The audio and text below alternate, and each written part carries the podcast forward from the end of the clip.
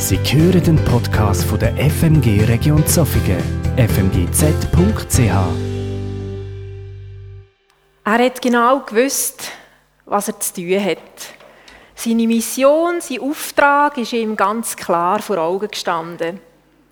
Er muss für Gottes Ehr kämpfen, die göttlichen Worte und das Gesetz schützen und verteidigen, so wie sie ihm sein hochgeschätzter Lehrer beigebracht hat. Er hat Gottes Gesetz und die Schönheit geliebt. Und die Heiligkeit von Gott und von seinem Gesetz, das ist ihm unglaublich wichtig gewesen. Gerade jetzt, wo die neue Lehre gekommen ist und sich immer weiter ausbreitet hat. Die Christusanhänger, die haben Gottes Heiligkeit in Schmutz gezogen indem sie in ihrer Vermessenheit behauptet haben, Jesus Christus sei Gottes Sohn und sie würden eigentlich Gott nachfolgen.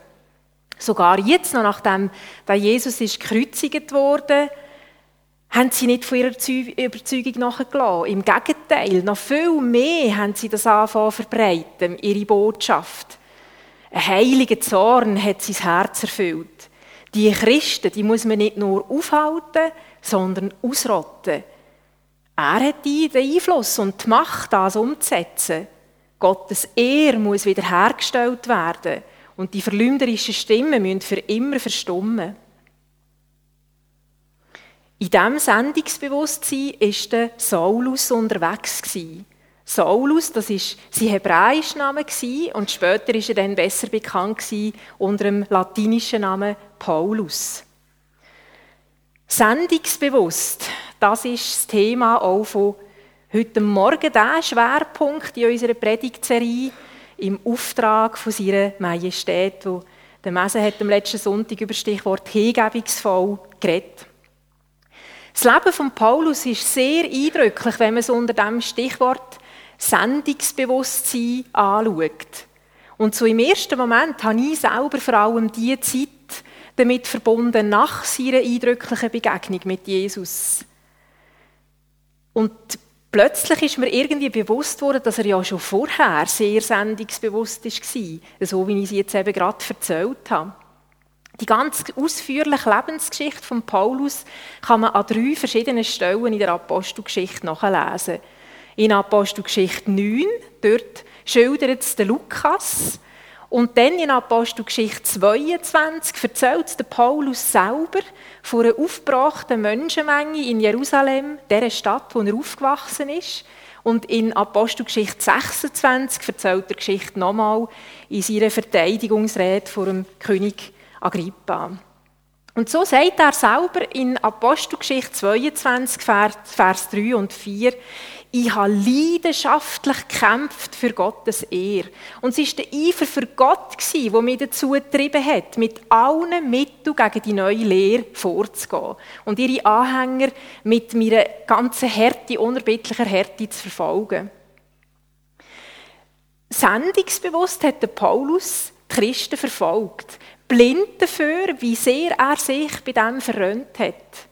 Er war der Überzeugung, bin ich wirklich sicher, dass er im Auftrag der höchsten Majestät unterwegs war. Schließlich hat er für Gottes Ehre gekämpft. Und die Tatsache hat mich nachdenklich gemacht. Und so habe ich für mich selber ein paar Erkenntnisse aus dem gezogen. Es gibt auch ein fehlgeleitetes Sendungsbewusstsein. Wir können vermeintlich für Gottes Ehre kämpfen, und damit auf dem Holzweg sein. Nicht jeder Kampf, wo wir in Gottes Namen kämpfen, ist auch von Gott autorisiert.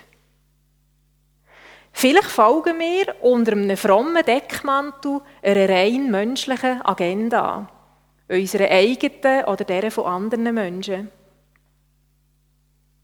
Gibt es vielleicht auch in deinem Leben einen Kampf, wo du leidenschaftlich kämpfst? Wer hat dich dazu beauftragt?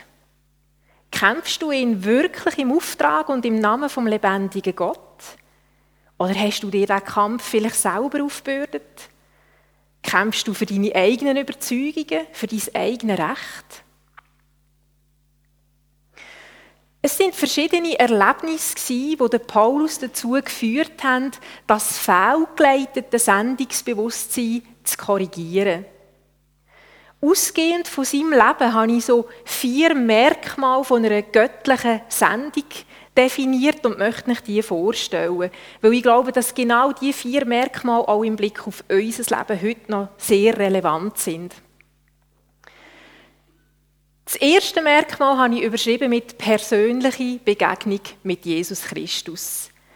Es ist eine unglaublich eindrückliche Geschichte, wo der Saulus Paulus da erlebt. Er war unterwegs nach Damaskus mit allen Bescheinigungen in der Tasche, für dort die Christen gefangen zu nehmen und dann zurückzuführen nach Jerusalem. Und wo sie unterwegs sind, kurz vor Damaskus, kommt ein unglaublich heller Lichtstrahl vom Himmel oben runter, wo alle blendet. Und eine Stimme sagt zu ihm, Saul, Saul, warum verfolgst du mich? Wer bist du? Hat er gefragt. Und die Stimme hat ihm gesagt, ich bin der, wo du verfolgst. Jesus von Nazareth. Die Begleiter, die haben die Stimme oder das Licht gesehen, aber nicht gehört, was die Stimme haben gesagt. Und der Paulus sagt, Herr, was soll ich machen? Die Stimme sagt, stand auf und gang nach Damaskus. Dort wird dir genau gesagt werden, für was du beauftragt bist und was du sollst machen sollst. Der Paulus hat aufstehen und hat gemerkt, ich sehe gar nichts mehr. Er ist erblindet von diesem Licht und die Menschen haben ihm müssen helfen, dass er dort nach Damaskus kommt. Und dort hat er gewartet.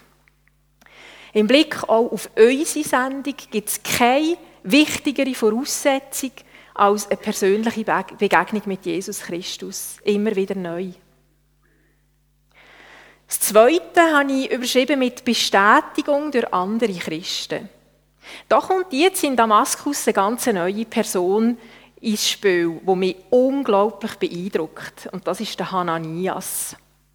Auch er hatte eine Sendung und war sendungsbewusst unterwegs. Sonst wäre die Geschichte ganz anders herausgekommen.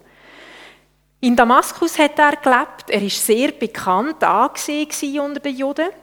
Und der Hananias hat im Gebet eine Vision gehabt. In dieser Vision hat Jesus zu ihm gesagt, Hananias, gang in die gerade Straße und frage im Haus vom Judas nach einem Saulus aus Tarsus. Du musst Folgendes wissen, der Saulus ist jetzt gerade am Betten und in einer Vision hat er gesehen, wie ein Mann namens Hananias in sein Zimmer kommt und ihm die Hände auflegt, dass er wieder sehen kann. Der Hananias hat schon gewusst, wer der Paulus ist. Der hat den Namen gefürchtet. Und er sagt zu Jesus, aber Herr, von verschiedenen Seiten habe ich erfahren, wie viele furchtbare Sachen der Mann hat in Jerusalem den Christen angetan. Und außerdem ist er von den führenden Priestern ermächtigt, jeden, der an dich glaubt, einfach gerade gefangen zu nehmen. Jeden, der die Namen bekennt. Und Jesus sagt zu ihm, gang trotzdem zu ihm. Denn gerade ihn habe ich mir als Werkzeug auserwählt damit er meinen Namen in aller Welt bekannt macht. Bei den nichtjüdischen Völkern und ihren Herrschern, ebenso wie bei den Israeliten. Und ich wollte ihm zeigen, wie viel er von jetzt an auch um meines Namens willen muss leiden. Und so hat sich der Hananias auf den Weg gemacht, ich glaube mit schlotternden Knien, und ist in das Haus gegangen und hat dem Saulus die Hände aufgelegt und es hat mich so berührt, dass er zu ihm sogar sagt, Saul, mein Brüder. Der Herr selber, Jesus, der dir auf deiner Reise hier erschienen ist, hat mich geschickt. Er hat keinen anderen Beweis für die Veränderung von Paulus als allein das Wort von Jesus Christus. Auch in unserem Leben kann es von grosser Bedeutung sein, dass andere Menschen etwas einreden. Und das zeigt uns auch eine Verantwortung auf. Dass wenn Gott uns auch Eindrücke gibt für andere Menschen, dass wir den Mut haben, die auszusprechen. Auch uns kann das Mut kosten. Und man denkt, ja, nein, aber ich kann doch da gar nichts sagen. Also das, jetzt gerade der Hananias, das war ein entscheidendes Bindeglied auf dem ganzen Berufungsweg von Paulus. Das dritte Merkmal ist der Heilige Geist als Unterstützer. Der Hananias sagt dann weiter zum Paulus, sagt er zu ihm, weisst, Jesus möchte, dass du wieder kannst sehen und mit dem Heiligen Geist erfüllt wirst. Und im gleichen Augenblick lesen wir, ist es als würden die Schuppen vom Paulus seinen Augen gefallen und er hat wieder sehen. Er ist aufgestanden und hat sich taufen Wenn ihr weiterleset in der Apostelgeschichte und auch die Stelle, die der Messe letzten Sonntag hat gebraucht, immer wieder sehen wir, welche Schlüsselrolle der Heilige Geist gespielt hat. In dieser ganzen Missionsreise von Paulus, von seinem Team. Es Ringen darum, zu hören, was der Heilige Geist für Aufträge gibt. Und probieren, auch aufmerksam das zu machen aber dann auch zu erleben, wie in der Kraft vom Heiligen Geist Sachen möglich werden, die menschlich gesehen unvorstellbar ist. Wie Türen aufgehen und, und wie Menschen berührt werden. Das ist ganz ein entscheidender Faktor, die Unterstützung vom Heiligen Geist. Und dann das Vierte, was wir auch schön sehen in der Geschichte von Paulus, das ist ein ganz konkreter Auftrag. Wir lesen das später, wo der Paulus zurück in Jerusalem war, dass er im Tempel ist beten und dort, wo er betet, dass er eine Vision hat gesehen. Und in dieser Vision sieht er Jesus, der zu ihm sagt, verlass Jerusalem so schnell wie möglich. Lass dich durch nichts aufhalten. Denn die Menschen da, die werden nicht annehmen, was du ihnen als Zeugen über mich erzählst. Paulus sagt, aber Herr, gerade Sie müssten doch dem Glauben schenken, weil Sie haben ja erlebt, wie ich von einer Synagoge zur anderen begangen, um die, die an die glauben, gefangen zu nehmen. Und Sie sind es doch, die gesehen haben, dass ich bei der Steinigung von Stephanus nicht nur beeinverstanden war, sondern sogar Kleider gehütet habe von denen, die den Stephanus zu Tod gesteinigt haben. Jesus hat gesagt, mach dich auf den Weg, ich werde dich zu anderen Völkern in weit entfernte Länder schicken. Auch in unserem Leben kann es sein, dass Gott ganz konkret reinredet und einen Auftrag gibt. Vielleicht begegnet uns Jesus nicht jetzt wie hier in dieser Geschichte in einer Vision. Vielleicht ist es auf eine andere Art. Vielleicht durch ein Bibelwort, vielleicht durch einen Traum oder eben durch andere Menschen. Das kann ganz vielseitig sein. Der Ralf und ich, wir haben auch schon ein paar von diesen Punkten in unserem Leben sehr konkret erlebt. Er weiß nicht, dass ich über das rede, er hat aber keine Ahnung. Aber ich habe gleich gedacht, ich möchte so ein paar Beispiele erwähnen. Zum Beispiel, wo Jesus äh, Ralf im Sterbebett von seiner Schwester auf eine übernatürliche Art begegnet ist und ihm einfach hat gesagt, er ist sehr auf der Suche denn ich bin der lebendige Gott. Oder wo er als junger Christ einfach durch viele Umwege genau in einem Gottesdienst gelandet ist, wo der Gastprediger schlussendlich hat zu ihm gesagt nach der Predigt, genau wegen dir habe ich heute kommen, weil Gott ihm so hat gesagt, ich möchte, dass du gehst, Theologie studieren er hat dann gerade die Meisterschule als Optometrist abgeschlossen, seine Schulden zurückgezahlt, hat gerade loslegen im Beruf und dann ist die Führung hineingekommen. Und ja, das, das, das bedeutet auch Opfer und Hingabe und die Frage, reagiere ich jetzt auf so etwas? Ich kann doch jetzt nicht einfach irgendwo meine ganzen Pläne über den Haufen rühren. Mein Weg zum Theologiestudium war ein anderer, aber auch bei mir haben Menschen ganz gezielt in mein Leben hineingeredet. Und so haben wir dann geheiratet und unsere erste Pastorenstelle in der FMG Luzern angetreten. Und wenn ich das erzähle, dann sage ich das nicht für bei euch ein schlechtes Gewissen, also irgendwie ein schlechtes Gefühl auslösen, weil ihr denkt, ja, ich habe das so noch nie erlebt. Ähm, Jesus ist mir jetzt so noch nie begegnet oder hat noch nie durch Menschen in mein Leben geredet oder ich weiß auch nicht recht, was mein Auftrag ist. Dann möchte ich dir Mut machen, dass du nicht resignierst und dass du dich auf den ersten Punkt konzentrierst. Das ist das A und das O von jeder Sendung. Das persönliche berührt werden, die persönliche Begegnung mit Jesus Christus. Und die passiert nicht immer so krass, wie ich das jetzt von Paulus erzählt habe, oder auch wie es der Rolf erlebt hat. Ich war lange fast ein bisschen neidisch darauf, dass der Rolf das so eindrücklich erlebt hat. Er hat so eine, eine besondere Geschichte gehabt. Ich bin schon in einem frommen Elternhaus aufgewachsen. Ich habe das alles kennt. Es war für mich so normal und gewöhnlich. Gewesen. Und heute ist mir einfach neu bewusst, es ist eine persönliche Begegnung mit Jesus Christus. Das ist nie etwas Selbstverständliches und Normales. Egal, was du für einen Hintergrund hast. Vielleicht bist du auch in einem frommen Daheim aufgewachsen wie ich. Du weißt viel über, über Gott, du kennst die Bibel. Aber vielleicht ist dir Jesus noch nie so begegnet, dass du tiefst innen total ergriffen bist, weil du begriffen hast, hey, der liebt mich, wie wenn ich der einzige Mensch auf Erden wäre. Er hat sein Leben für mich gegeben. Er hat einen Plan mit mir. Er hat mich beschenkt mit Gaben und Fähigkeiten und er sehnt sich danach, dass ich ihm mit dem diene. Nicht, weil ich muss, sondern aus Liebe, um ihm die Freude zu machen. Ich habe mir auch überlegt, vielleicht passiert der Moment von dieser Begegnung auch sehr anders, als wir uns das manchmal vielleicht wünschen und vorstellen. In dieser Geschichte von Paulus, da denkt man im ersten Moment so eben an das Licht und die Stimme. Aber eigentlich, wenn man es aus einer anderen Perspektive anschaut, hat Jesus in diesem Moment wie das Hamsterrad von der Betriebsamkeit von Paulus zum Stillstand gebracht. In seiner ganzen Hektik, die Christen zu verfolgen, er hat einfach eine Regel geschoben. Und vielleicht ist es manchmal auch in unserem Leben so, dass er eine Regel schiebt und wir eine Grenzerfahrung erleben. Der Paulus war blind. Er hat nichts gesehen. Das muss ein Schock für ihn sein. Er hat die ganze äh, Kontrolle quasi verloren. Und vielleicht ist es manchmal auch in unserem Leben so eine Grenzerfahrung, wo uns die Möglichkeit gibt für eine persönliche Beziehung mit Jesus. Wir haben dann weit Wahl, wenn wir jetzt verbittert sind oder offen sind, auch für das, was Jesus uns in diesem Moment möchte sagen Es ist vielleicht genau dann auch der Moment für heilige Entschlüsse. Es sind bewegte Dienstjahre, die wir dann an unserer ersten Stelle in Luzern hatten. Ein paar Sachen haben sich schwierig entwickelt und wir sind immer unsicherer geworden, ob das der Platz ist, wo wir bleiben sollen. Wir haben nach etwa vier Jahren intensiv dafür gebetet und Jesus hat uns beiden nochmal gezeigt, mal, bleibt. Und dann sind nochmal zwei Jahre vergangen und es ist, vieles hat sich noch mehr zugespitzt. Und am Ende von einem langen und schwierigen Prozess sind wir zum Entschluss gekommen, dass unsere Zeit in Luzern zum Ende kommt. Und was nachher passiert ist, das gehört zu den schmerzhaftesten Erlebnissen, die wir hatten in unserem ganzen, in unserer Dienstzeit.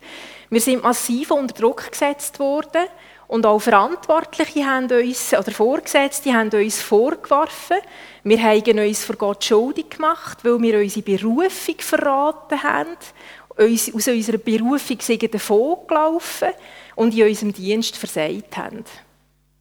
Das hat unglaublich wehgetan und uns auch bis ins Tiefste erschüttert.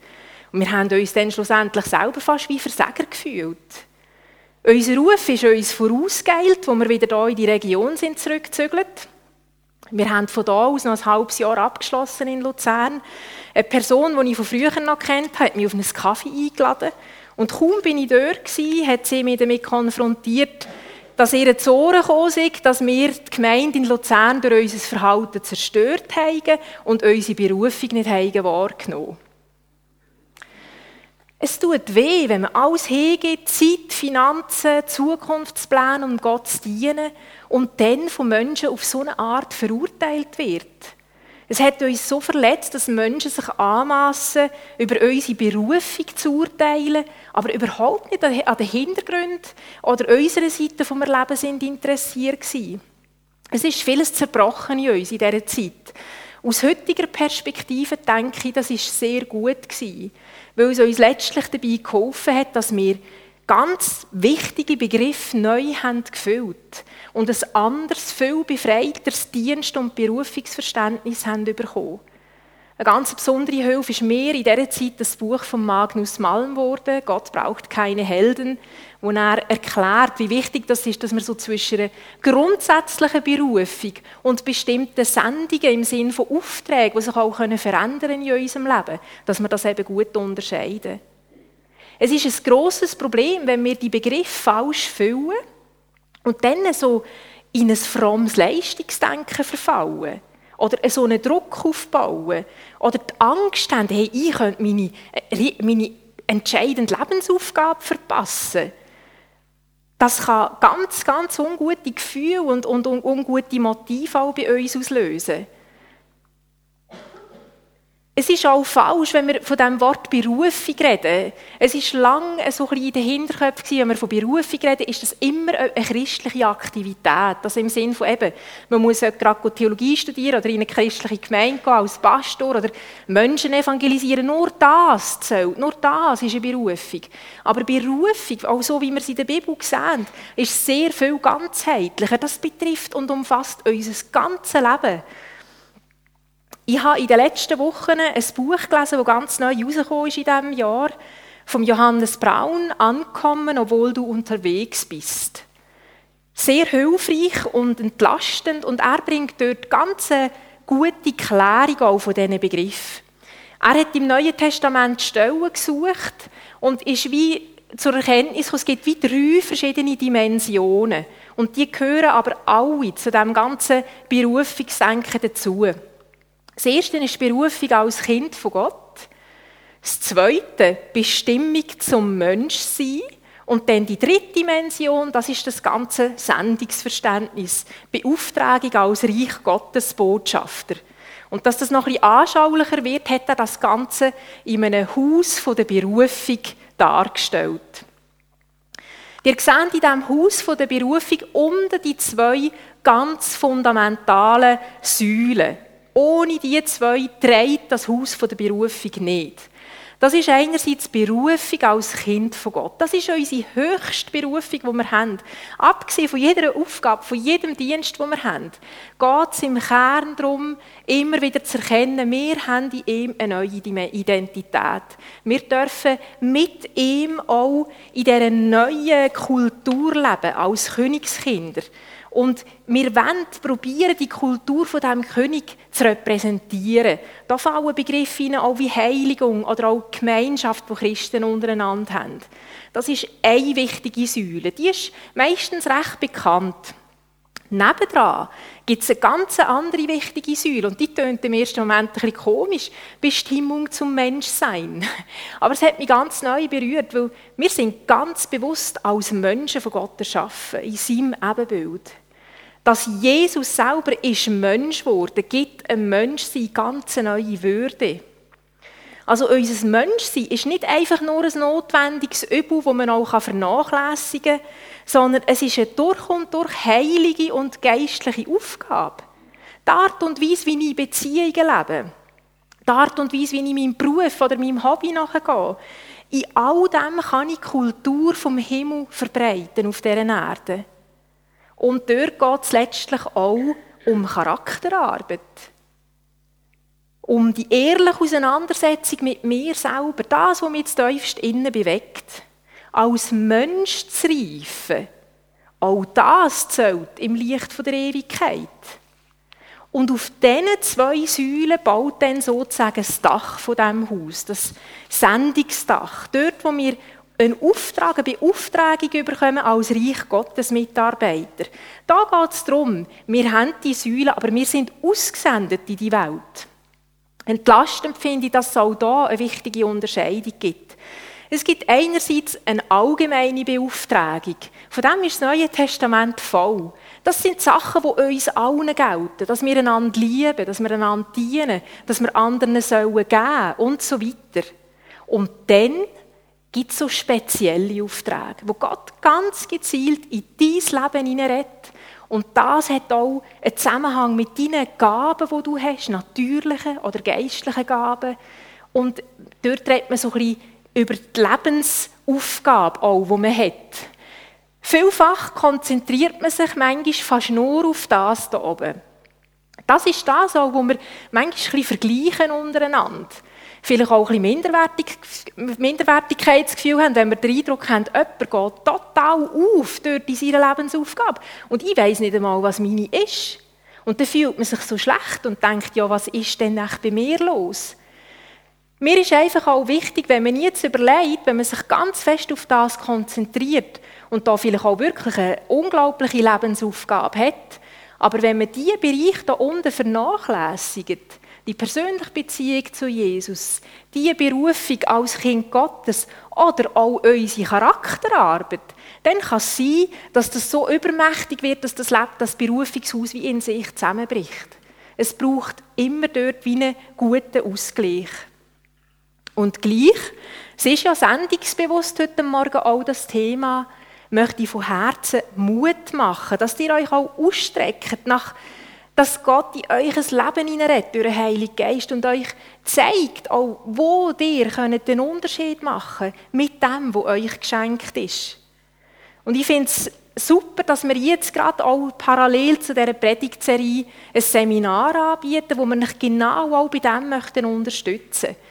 Da geht es darum, im Auftrag von Ihrer Majestät als Mitarbeiter, wie kann ich jetzt zum Beispiel besser noch entdecken, auch wie kann ich Gaben einsetzen, die ich habe, überlegen, was treibt mich an, wo kann ich meinen Platz finden, vielleicht innerhalb oder auch außerhalb der christlichen Gemeinde. Das ist so wichtig auch, dass wir dort dranbleiben. Und das bleibt das Ringen. Das erlebe ich auch in meinem Leben. Es ist immer wieder neue Herausforderungen und braucht vielleicht auch manchmal Anpassungen, auch mutige Schritte, dass wir wie zu Jesus sagen, schau, da bin ich, möchte dir dienen, zeig du mir, was ist der nächste Schritt, wie soll es genau weitergehen.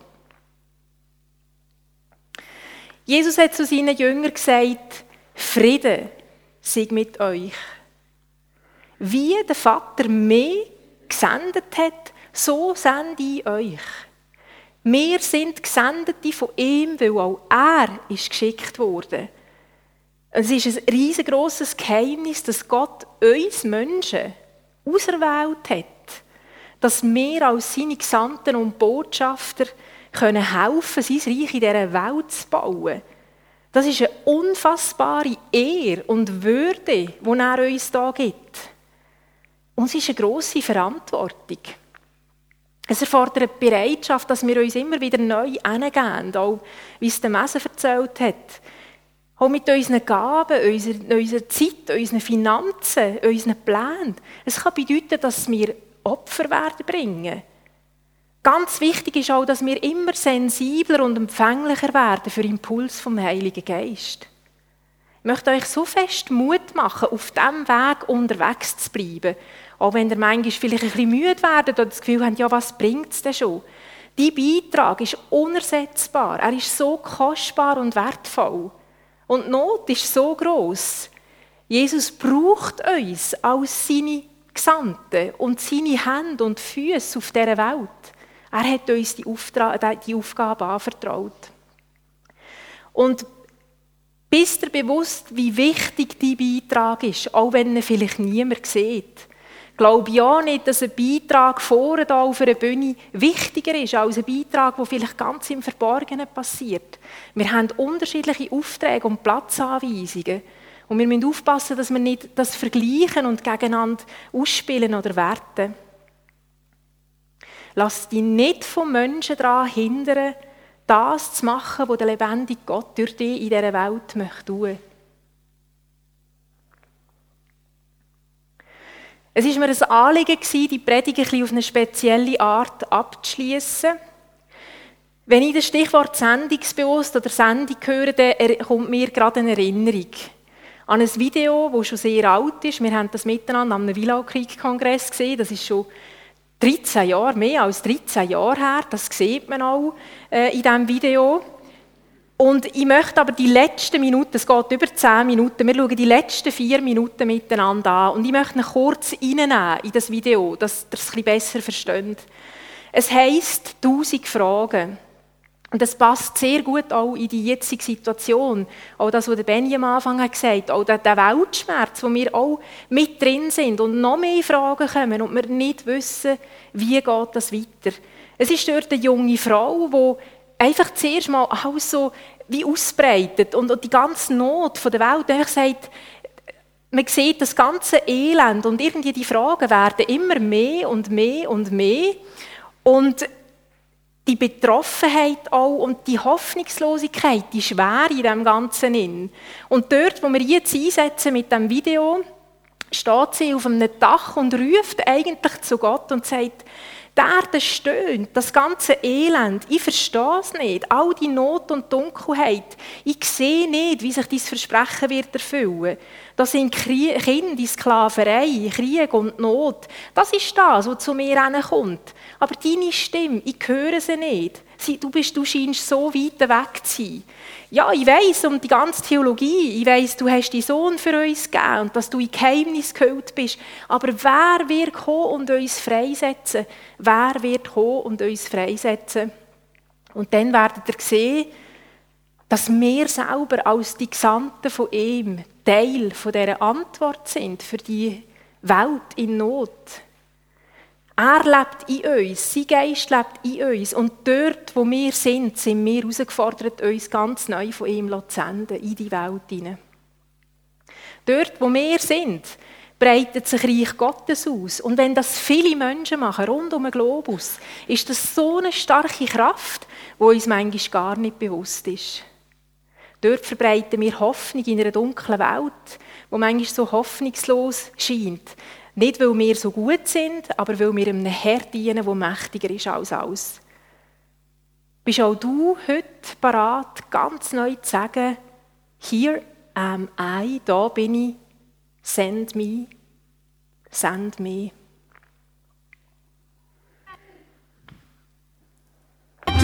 In the ghettos and the prisons and the cemeteries.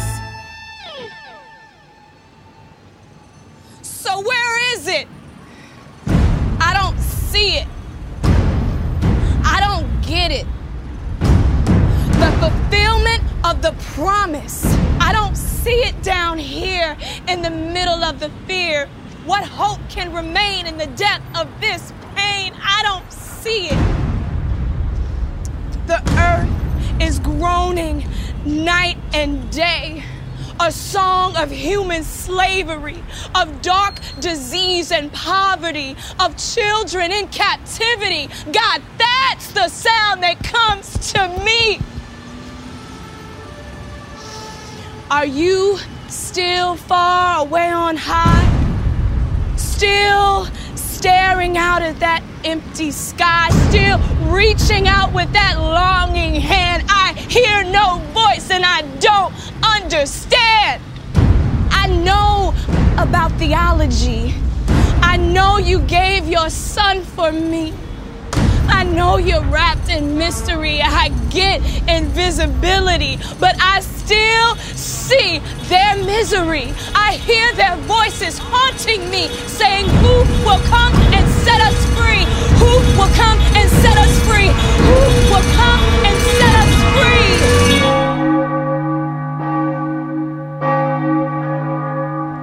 am I? Send me. Here am I. Send Aquí me. estoy yo. Envíame a Nandito mí. ako. Ipadala mo ako. Stillman. Này con đây. Hãy sai con đi. Here am I. La Bake. Here am I. Claro, venme aquí. Envíame a mí. Sang. Vot ya. Mohindo. Kave Ariane. Another. Here am I. Send me. Send me.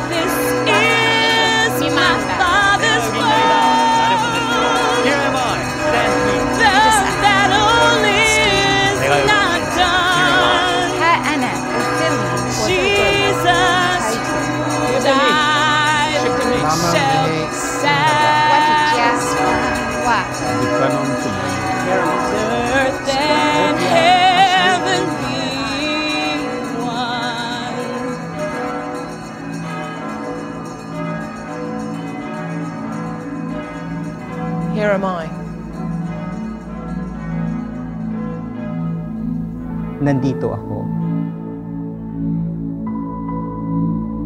hier is ek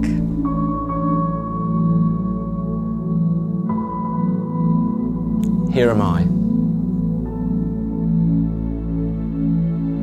Ndiri pano.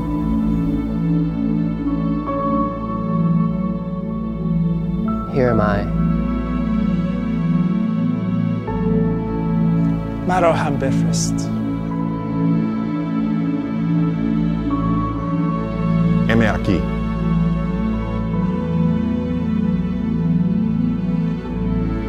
ها أنا 여긴나이다. Here am I.